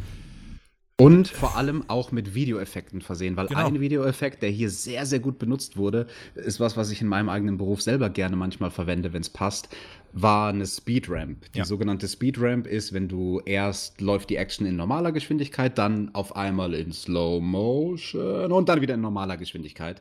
Und das war bei seinen Aktionen halt dann so nachbearbeitet von der Videoproduktion her, dass die Aktionen noch mal mehr Impact hatten. Zum Beispiel, wenn er halt seine Hand hochhebt zum Job und die Hand geht in Slow Motion hoch und bam, dann kracht sie aber noch mal krasser auf die Brust des Gegners. Dasselbe hat man mit seinen Chokeslams gemacht und mit seinen Würfen. Sehr, sehr geiles Stilmittel. Oh, und ich bin voll bei dir. Ja, also wenn man das machen würde, zum Beispiel Das sein ist out Debüt- of the box. Da musst du nicht Wow. das ganze Produkt out of the box nehmen, aber dieses Match, der Zirkusdirektor, der sagt, ey, Cody, sei doch auch eine Attraktion, komm hierher. Warum nicht? Also könnte, Mhm. könnte man machen, finde ich. Gerade im Moment, also wenn es die Möglichkeit gibt, das mit Publikum zu veranstalten, dann machst du das natürlich. Die wird es aber in den nächsten Wochen nicht geben. Und so kannst du Lance Archer auch glaubwürdig einfach einen Sieg über Cody geben. Tatsächlich, dass er ihn in diesem fremden Environment halt wirklich zermatscht. So kannst du ihn auch direkt weiter inszenieren, als Bedrohung darstellen. Ich sehe hier sehr viele Pluspunkte. Ja, ich hoffe dann nur, weil Sie haben in der Promo angesprochen, von wegen, das wäre dann wie wenn man jemanden ins Gesicht spuckt. Das wäre dann in den heutigen Tagen doch ein bisschen unangebracht, wenn jemand ins Gesicht gespuckt wird. Damit Zeit für den Main Event. TV Time Remaining. Es geht um den Vorteil im Blood and Guts Match. Nächste Woche Six-Man Tag Team Match. Ein Wrestling-lastiger, langer Main Event. Alex, wie warst du dem gegenüber zu dem Zeitpunkt eingestellt? Vielleicht auch, ja, wenn wir mal schauen, wie bist du an diese Show herangegangen vorher? Jetzt hast du anderthalb Stunden Dynamite ähm, dann gesehen gehabt. Hast du dich auf diesen Main Event freuen können? Mm, Hat sich in Grenzen gehalten, sage ich dir ganz ehrlich. Ähm, ich war da jetzt nicht negativ eingestellt oder irgendwas, aber ich hatte jetzt auch nicht die riesen Erwartungshaltung. Ich glaube, was ich am Ende des Tages, wie vielleicht viele Zuschauer sehen wollte, war halt einfach ein gutes Six-Man-Tag-Team-Match und da kann man sich ja eigentlich immer sicher sein, dass man das kriegt. Für mich die spannendste Frage war eigentlich, wer steht jeweils ähm, im Ring? Äh, was ist die Personenkonstellation in diesem Trios-Match? Wen hatten wir denn da alles? Wir hatten auf der Seite von The Elite den Hangman, wir hatten Matt Jackson und wir hatten Cody. Und wir hatten dann ähm, bei dem Inner Circle, der dann auch herauskam, Santana, Ortiz und Jake Hager. Sammy Guevara, der äh, war auch erstmal noch mit draußen. Äh, der Inner Circle kam, wie gesagt, zu einem eigenen Entrance-Theme heraus. Chris Jericho kam gesondert heraus. Und in der Werbung, Sammy hat wieder sein, sein Schildgimmick gebracht. Es gab kein Singalong von Tausenden zu Judas, aber dafür das Singalong von Sammy Guevara. Sammy Guevara ist groß. Dieser Typ ist überragend. Das war so geil. Er sollte Singalong. es genau so machen, wie er es gemacht hat. Und es war so gut. Ganz ehrlich, ich glaube, was hier passiert ist, ist, dass sie Jericho vorher nicht gesagt haben, dass Sammy das machen wird. Weil, also ich meine, im Gesicht von Jericho, der sich dann auch weggedreht hat von der Kamera, durchaus gesehen zu haben, der, der musste sich beherrschen, sich nicht zu bepissen vor Lachen. Weil Sammy hat das halt auch so geil interpretiert, mit voller Inbrunst und Leidenschaft und teilweise dann bei den Passagen, wo viele vielleicht nicht hundertprozentig wissen, wie, wie ist denn da jetzt genau der Text vom Song, hat halt dann nur. Wann performen wir mal wieder Judas? Ja, äh, wird Zeit. Fliegen wir rüber zu. Ey, oh. Hm, schwierig. Naja, in diesem Fall hier war das aber bei Sammy, äh, von Sammy Guevara so gemacht, dass ich sagen würde, das wird unserem Gesang ebenbürtig. Das war mindestens genauso gut. Ähm, nein, das war tatsächlich einfach großartig. Auch, dass ausgerechnet Sammy Guevara, der Fanboy von Chris Jericho, das macht. Und dann äh, Guevara hat dann auch sich mit MJF ausgetauscht am Ring. Und ähm, naja, Jericho setzte sich zu den Kommentatoren und wir sahen Arn Anderson und Cody, die herauskam. Ein lautes Apropos, apropos Arn Anderson und Cody, das war ein heißer Kandidat für meine Bauchbinde der Woche, aber es ist nicht ganz gewesen, weil bei Cody dann in der Bauchbinde ein sehr interessanter Fakt stand. Seit er Arn Anderson als Coach hat, ist seine Statistik 5 zu 1. Also Arn als Coach, der scheint ja dann doch was zu bringen. Man könnte meinen, da steckt ein Plan dahinter. Ein Schelm, wer Böses dabei denkt. Hm. Ein lautes Bu, als Cody rauskam von MJF, ganz genau. Cody bekam Pyro, er bekam sehr viel Pyro. Dustin Rhodes und Cutie Marshall waren klatschend am Ring, die waren, ähm, ja, haben sich da auch mit rausgesetzt. Und er bekam nicht nur diese Reaktionen, sondern der- er bekam auch einen Spruch reingedrückt von Jericho am Kommentar. Da war ich dann auch am Überlegen, ist das mein Kommentar der Woche? Aber äh, da, da gab es noch einen besseren. Ähm, er hat sinngemäß das, das Halstattoo angesprochen von Mhm. Cody und hat gesagt, it looks like something painted, uh, it looks like something Excalibur painted when he was five years old with finger paint.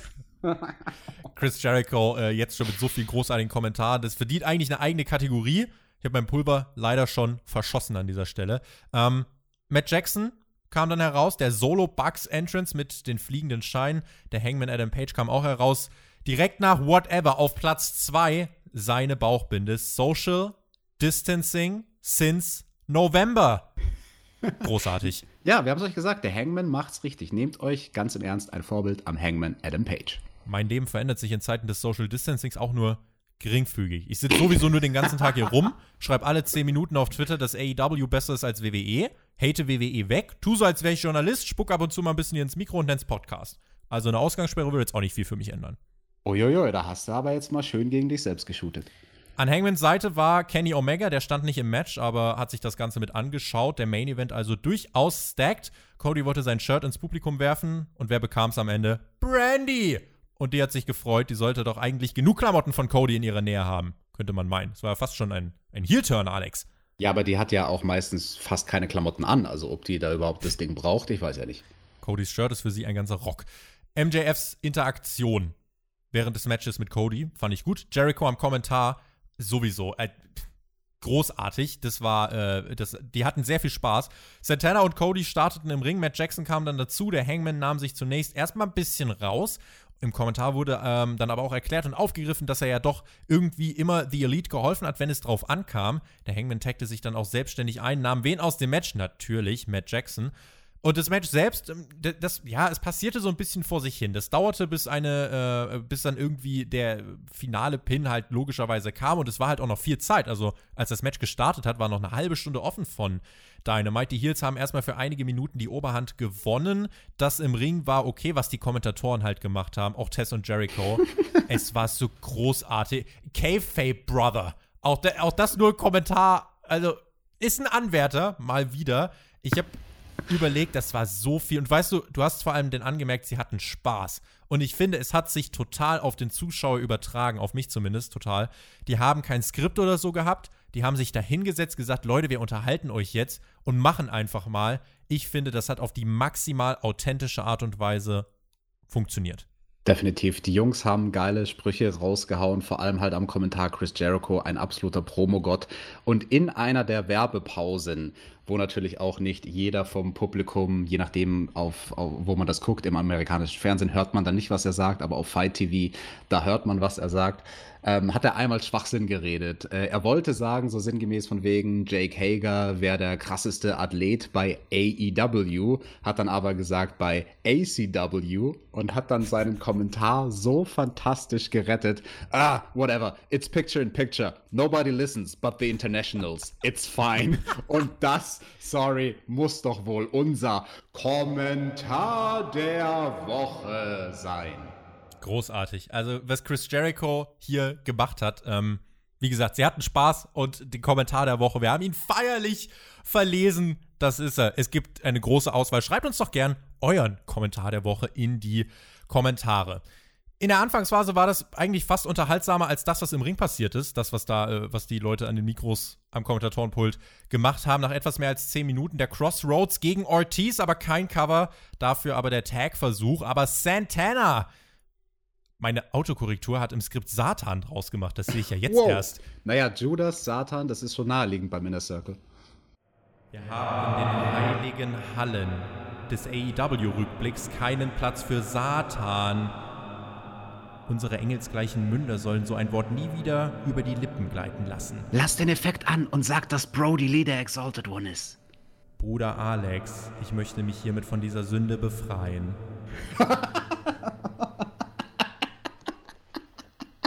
Santana. What the fuck? Santana. Gotta entertain the people.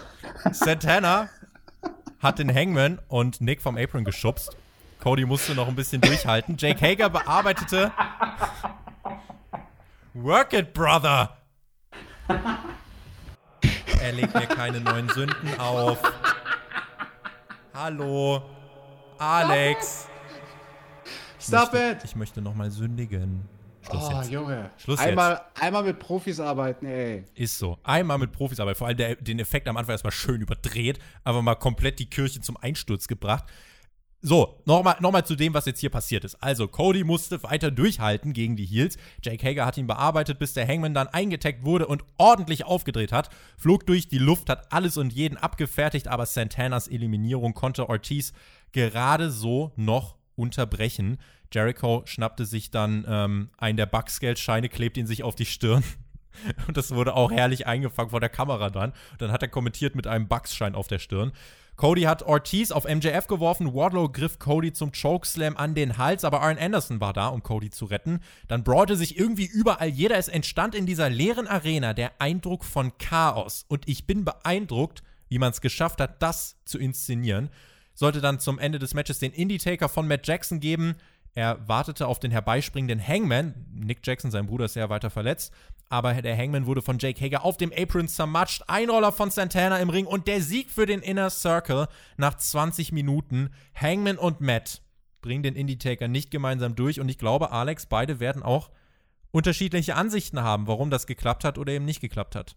Ja, sehr, sehr, sehr schönes Storytelling auf jeden Fall. Man führt diese, diesen Zwist weiter fort zwischen Matt Jackson und dem Hangman Adam Page. Wir können sehr, sehr gespannt sein, wie die nächste Woche bei Blood and Guts aneinander geraten werden. Und ich glaube, das ist so sicher wie das Amen in der Kirche, dass das passieren wird. Amen. Chris Jericho nahm sich ein Mikro, hat gesagt: Ha! Seht ihr das, ihr dummen Idioten? Guck mal, wir haben gewonnen. Macht die Musik aus, wenn ich rede. Ist sowieso keiner hier. Wir wussten, dass wir einen Vorteil haben werden. Dafür gibt es genau vier Gründe. Wir haben das Match gewonnen. Wir sind der Inner Circle. Außerdem habe ich allen Fans von AEW verboten, zu Events zu kommen, solange bis ich was anderes sage. Wenn sich die Welt morgen ändert, ist das Letzte, was wir brauchen, eine Ladung von Dipshits, die für Cody, Matt, Omega oder den Hangman chanten. Und der wichtigste Grund, wir sind, nachdem wir Nick ausgeschaltet haben, in der Überzahl. Wir sind fünf. Ihr von The Elite, ihr seid nur noch vier. Haha, ihr habt keine Chance, Leute. Hager begann dann Liegestütze zu machen. Jericho meinte, Sammy, guck mal, schnell, leg dich da drauf. Und Jericho musste halt legit lachen, als Sammy dann auf Hager lag. Der hat Liegestütze gemacht. Sammy hat gepostet. Und, und auch da hast du Jericho angesehen, der Mann hat gerade richtig großen Spaß und musste legit lachen, als er es moderiert hat. Ja, vor allem, weil Hager halt auch echt ein bisschen Probleme hatte, Sammy dann in dieser Liegestützposition und sich selbst noch mal einmal nach oben zu drücken und Jericho schon so, mach einen, also einer reicht schon so von wegen und den einen hatte halt gerade so noch hingekriegt. Das war aber komplett on the fly, diese Ja. ganze, das Ganze. Und, und Sammy hat sich da halt auch ordentlich schwer gemacht und auch geil improvisiert von Sammy und Hager, weil sie dann die Rollen tauschen wollten. Dann hat sich Sammy in die Position zum Liegestütz hingetan und hat gesagt, komm Hager, komm, setz du dich auf mich drauf. Und Hager hat ihn dann nur gepackt und an seinem T-Shirt wieder hochgezogen und gesagt, Junge, das ist keine gute Idee. Jericho meinte, wir hatten noch nie Spannung im Inner Circle, wir dominieren AEW, wir dominieren The Elite und wir werden Blood and Guts dominieren und dafür werden wir auch richtig viel Geld bekommen. Jericho sprach dann in Richtung zu Brandy und zu Dustin Rhodes, die ja am Ring waren. Sammy zog dann sein Shirt hoch und meinte, hey Brandy, if you wanna hit me up, your man is a loser, so äh, da habe ich mir so gedacht, wow, alright. Und plötzlich hörte man so einen, so einen Summen. Und es war kein Bienenschwarm, es war eine Drohne. Und es war nicht die Drohne, mit der vielleicht Chris Statlander aus der Andromeda-Galaxie zu uns gekommen ist. Um die Klammer mal wieder zuzumachen hier. Ähm, nein, es war eine Drohne. Was soll das bedeuten, eine Drohne? Wie, wie so eine Drohne?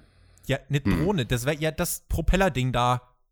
Ah, eine Drohne. Eine Cam-Shot Drown. Oder wie würdest du de- dieses, das Flugding bezeichnen? Nein, nein, mir geht es nicht darum, wie man das bezeichnet. Mir geht es darum, wo ich das schon irgendwann mal gesehen Ach habe. so. Hm. Das ist so die Frage. Auf jeden Fall habe ich so gedacht, naja, ist das jetzt der neue Tag-Team-Partner von The Elite? Das wäre ein bisschen komisch in so einem Käfig. Ähm, Matt Jackson hat sich das Mikrofon genommen, hat dann gesagt, ey, es gibt eine Sache, die stimmt nicht, Chris. Es gibt einen fünften Mann. Ich habe mit einem Freund telefoniert. Der hat mir noch einen Gefallen zu schulden. Er setzte ein Klavier ein, die Kamera zoomte aufs andere Ende des Daily's Places und wer stand dort? Es war Matt Hardy. Ah, wonderful! Und er deutete an, was er mit dem Inner Circle machen würde. Delete! Delete! Delete! Jericho sah aus, als hätte man ihm sein Spielzeug weggenommen. Und mit dem leise hörbaren Producer auf dem Ohr, der von 10 auf 0 countete, ging dann die Show off air. So endete Dynamite mit einem Knall, Alex. Wonderful! Sowas von wonderful. Also, das war, glaube ich, die beste Art und Weise, wie man Matt Hardy hätte debütieren lassen können. Ich war dann kurz am Überlegen, als Vanguard One die Drohne da runtergeflogen kam und natürlich, also jeder Zuschauer, der ein bisschen Ahnung hat vom Wrestling, ähm, der Casual-Fan, für den wird das natürlich random gewesen sein. Hä, Drohne, was soll das bedeuten? Aber jeder Wrestling-Fan versteht, okay, Drohne bedeutet Matt Hardy. Zu dem Zeitpunkt war ich am Überlegen, ob sie an der Stelle aufhören und das quasi als eindeutigen, unmissverständlichen Teaser lassen, weil es wäre all ja. Genau, es wäre ein Reveal ja quasi gewesen, aber ohne Matt Hardy zu zeigen. Und ich dachte mir, okay, es könnte sein, dass jetzt einfach die Show vorbei ist und dass wir Matt Hardy dann wirklich zum ersten Mal sehen bei AEW, findet nächste Woche statt, aber dass wir alle zu 100% wüssten, Matt Hardy wird kommen, Vanguard One ist einfach zu 100% der Beweis, dass er am Start sein wird. Hat man nicht gemacht, man hat ihn direkt jetzt revealed und als ich das dann gesehen habe, habe ich mir gedacht, Chapeau, hättet ihr nicht geiler machen können. Vor allem auch, ähm, da, da war auch so eine Klammer gespannt um diese Veranstaltung, wenn es darum geht, wie nutzt man diese Location, Daily's Place, ähm, am effektivsten. Weil am Anfang, bei dem aller, allerersten Segment der Show, da hatten wir dieses Theaterstückmäßige mit den Jungs von The Elite und da hat ja die Kamera einmal gezeigt, wie groß diese Empty Arena eigentlich ist. Ja. Und dann das nächste Mal, als wir diese gesamte Größe der Arena gesehen haben, war halt eben ganz am Ende der Show beim Reveal von Matt Hardy. Und ich finde, das hat dem Ganzen echt nochmal, also die Positionierung, dass Matt Hardy da so weit entfernt, wie es ging, in der obersten Loge, in der Zu diesem obersten Box war. Klavierstückchen, was da noch gespielt wurde, Un großartig. unglaublich, fantastisch. Also wirklich stark gemachtes Debüt. Und ja, krass, wir haben jetzt in dieser Ausgabe von AW die beiden Debüts bekommen, auf die alle spekuliert und gehofft haben. Brody Lee und Matt Hardy, aber halt vielleicht nicht unbedingt in den Rollen, wie manche vermutet hätten. Matt Hardy ist nicht der Anführer, er ist nicht der Exalted One, nicht der Anführer von der Dark Order, sondern er hilft jetzt erstmal seinen Freunden, den Young Bucks. Ja, den schuldet er ja noch einen Gefallen. Alle, die auf YouTube geschaut haben, die wissen, was es damit auf sich hat. Ja, Matt Hardy wurde geburied. Äh, schön einmal begraben, aber das wollte er ja so und das ist jetzt wahrscheinlich dann sein Dankeschön. Das Debüt von Brody Lee, gut gedacht, in der Umsetzung an einem Schnitt für mich gescheitert. Das Debüt von Matt Hardy, sensationell in jedem Detail. Die Drohne, das Klavier, wo er steht, der Kamerazoom dahin, wow. Das, also ganz ehrlich, und dass AW sich entscheidet, bei dieser Show zwei Debüts zu bringen, finde ich unfassbar mutig. Ich finde es krass. Das ist so ein heftiges Vertrauen in das eigene Produkt, auch in die eigenen Performer. Das wäre natürlich mit Publikumsreaktion noch heftiger gewesen. Da brauchen wir uns gar nichts vormachen. Aber unter diesen Umständen, also viel besser kannst du es fast nicht inszenieren. Warte, interessant, was du sagst, weil wenn ich drüber nachdenke, könnte man, glaube ich, argumentieren, dass nein, mit einem Publikum in dieser Halle, so wie es gefilmt war, so wie die Scheinwerfer eingesetzt wurden, ich, ich glaube, das hätte eine andere Magie natürlich gehabt mit dem großen Pop des Publikums, aber vor allem das Klavier, das konntest du halt jetzt, weil die Arena leer war, wirklich eindringlich hören. Und ich glaube, also es wäre anders und unvergleichbar gewesen mit Publikum, aber ich glaube, diesen magischen Zauber, den dieses Debüt hatte von Matt Hardy, hätte man in einer anderen Form nicht haben können. Es war Und so ein Seriencliffhanger irgendwie. Total, vo voll der gute Vergleich, genau, wie bei einer guten TV-Serie, ja. Böse Zungen würden behaupten, Matt Hardy und Brody Lee wirken jetzt schon wichtiger als in den letzten zwei Jahren bei einer anderen Promotion. Das überlasse ich jetzt jedem selber bei der Einordnung. Ratings bin ich diese Woche gespannt. NXT hat, wie ich fand, eine absolute Giveaway-Ausgabe produziert. Sorry, dass ich will gar nicht sagen, dass das, was dort gelaufen ist, schlecht war. Die Videopakete und so weiter waren, so wie man es bei WWE kennt, wirklich sehr, sehr gut produziert und haben auch die Stories weitergetrieben. Wir wissen jetzt halt nicht so wirklich, NXT weiß nicht, wann Takeover stattfindet und vielleicht wollte man sich in dieser Woche noch irgendwie mal irgendwie Freilauf erkaufen oder sich einfach noch ein bisschen Zeitaufschub äh, damit verschaffen das ist so ein bisschen, die leiden da unter der Situation. Ich finde, da hat WWE NXT in dieser Woche ein bisschen geopfert. Umso mehr könnten die Menschen eigentlich gesagt haben, dann schaue ich zu AEW. Und AEW geht all in bei dieser Ausgabe, lässt Brody Lee debütieren, lässt Matt Hardy debütieren. Und ich bin gespannt, ob sich das in den Ratings bemerkbar machen wird. Ich bin mir eigentlich sicher, dass es das tun wird, wenn ich, wenn nicht irgendwie kurzfristig noch eine Rede von Trump dagegen läuft oder äh, dagegen lief. Ich glaube aber, es lief nichts dagegen. Ähm, und insofern Wow, also die Show in der leeren Halle hat abschließend gesagt, bei mir deswegen funktioniert, besser funktioniert als die anderen, weil sie organisch war, weil sie authentisch war und weil sie, und das trotz einiger Botches, einiger Fehlkommunikation, ähm, es immer geschafft hat, irgendwie eine Dynamik aufrechtzuerhalten. Da haben wirklich Menschen die Köpfe zusammengesteckt und überlegt, wie können wir das Beste aus dieser Situation machen, um nicht einfach nur ein leeres Produkt zu zeigen, um es halt einfach durchzuziehen, sondern um wirklich zu versuchen, wie können wir den Fans zu Hause gerade ein Produkt liefern, wo die echt Spaß dran haben. Ich fand kein Match schlecht, ich fand kein Match langweilig, es gab definitiv äh, Matches, wo, wo Botches und so weiter dabei waren, aber letzten Endes keins war langweilig, keins war schlecht, es gab kein langweiliges oder schlechtes Segment. Wir hatten zwei Debüts, wir hatten Storyline Advancement. AEW ist mit dieser Situation viel besser umgegangen, als ich das gedacht hätte. Ist auch viel besser umgegangen, oder in meinem, äh, meinem Empfinden nach, viel besser damit umgegangen als WWE. Das kann natürlich den Grund haben und wird wahrscheinlich auch den Grund haben. Die haben sich diese WWE-Shows, die haben sich SmackDown und Raw angeschaut und haben sich überlegt, was können wir jetzt besser machen? Wie schaffen wir es? Und man hat diese Zeit genutzt und diesen Vorteil, den man definitiv hatte, und ähm, hat auch gesagt, wir ziehen auch das mit dem Wrestling durch. Wir bringen in zwei Stunden nicht eine Pay-per-view-Wiederholung oder whatever. Wir ziehen unser Ding durch. Wie können wir da den Rahmen so für schaffen, dass es für ein TV-Produkt weiter unterhaltsam ist? Und es waren letzten Endes mehrere Matches, bis auf das Women's Match ging, glaube ich, jedes Match länger als 10 Minuten. And it worked. Dafür Credit. WWE hat sich für einen Weg entschieden, wie man mit der Situation umgeht. AEW hat sich für einen Weg entschieden, wie man mit der Situation umgeht. Beide erhalten von mir absolut Props, dass sie sich in diesen Zeiten vornehmen, das Entertainment auf den Beinen zu halten. Ich bin sehr dankbar dafür. Und ich bin abschließend aber trotzdem der Meinung, dass AEW das hier besser gelungen ist als den Produkten von WWE bis hierhin.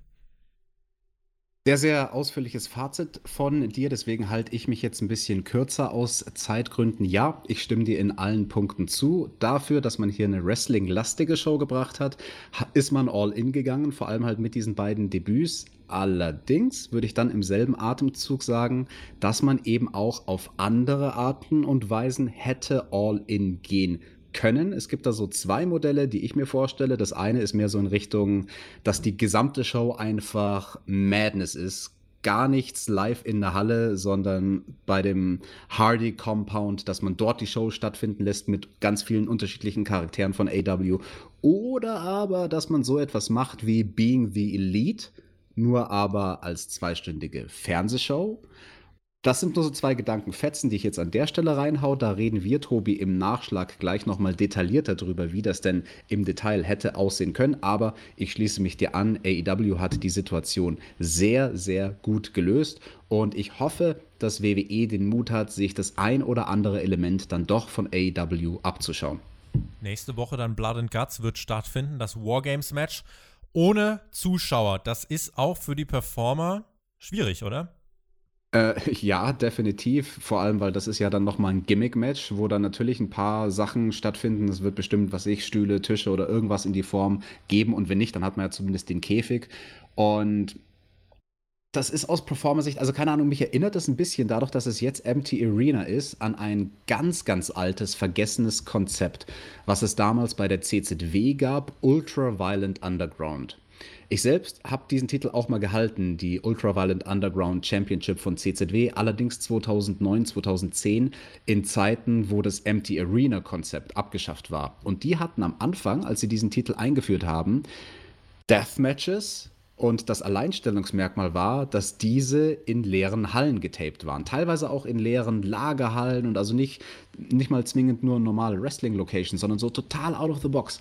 Und ich habe mir damals echt gedacht, so, boah, ich habe hart Mitleid mit den Performern, weil wenn du da dann auch noch in einem Gimmick-Match bist, das tut halt noch mal mehr weh als ein normales Match. Und da dann kein Adrenalin zu haben, da dann kein Publikum zu haben und dieses Adrenalin, das macht natürlich, dass du als Performer mit den Schmerzen besser umgehen kannst. Das ist eine riesengroße Herausforderung. Ich habe einen heiden Respekt davor und ich bin so gespannt auf dieses Blood and Guts Match, wie AEW das umsetzen wird, wie ich selten auf irgendwas im Wrestling gespannt war. Gespannter als auf WrestleMania?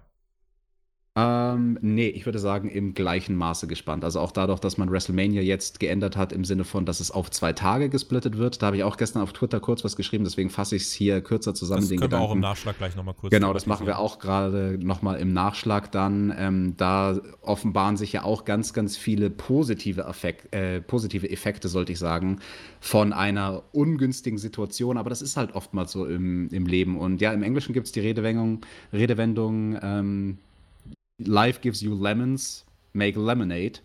Und ich glaube, das ist eine Chance, die WWE jetzt hat und die AEW genauso hat.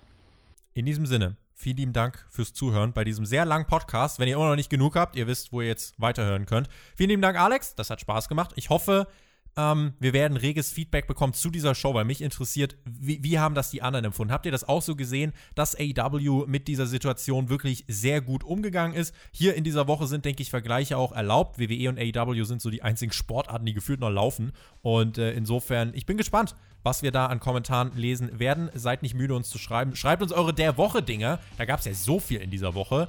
Und ähm, in diesem Sinne, danke fürs Zusehen. Genießt Wrestling, stay safe, stay healthy. Ich bin raus. Bis zum nächsten Mal. Macht's gut. Auf Wiedersehen. Tschüss. Vielen, vielen Dank auch nochmal von meiner Seite fürs Zuhören und auch schon mal für eure Kommentare, aber allen voran an die Leute, die uns auf Patreon unterstützen. Ihr glaubt gar nicht, was diese magische Grenze für uns im Team bedeutet, dass wir die 200 Supporter auf Patreon geknackt haben. Deswegen allen, die uns da unterstützen und auch allen, die da in den letzten Wochen neu dazugekommen sind. Danke, danke, danke. Ihr macht es überhaupt möglich, dass es den Spotfight Podcast in dieser Form geben kann. Und damit wünsche ich euch einen schönen Tag.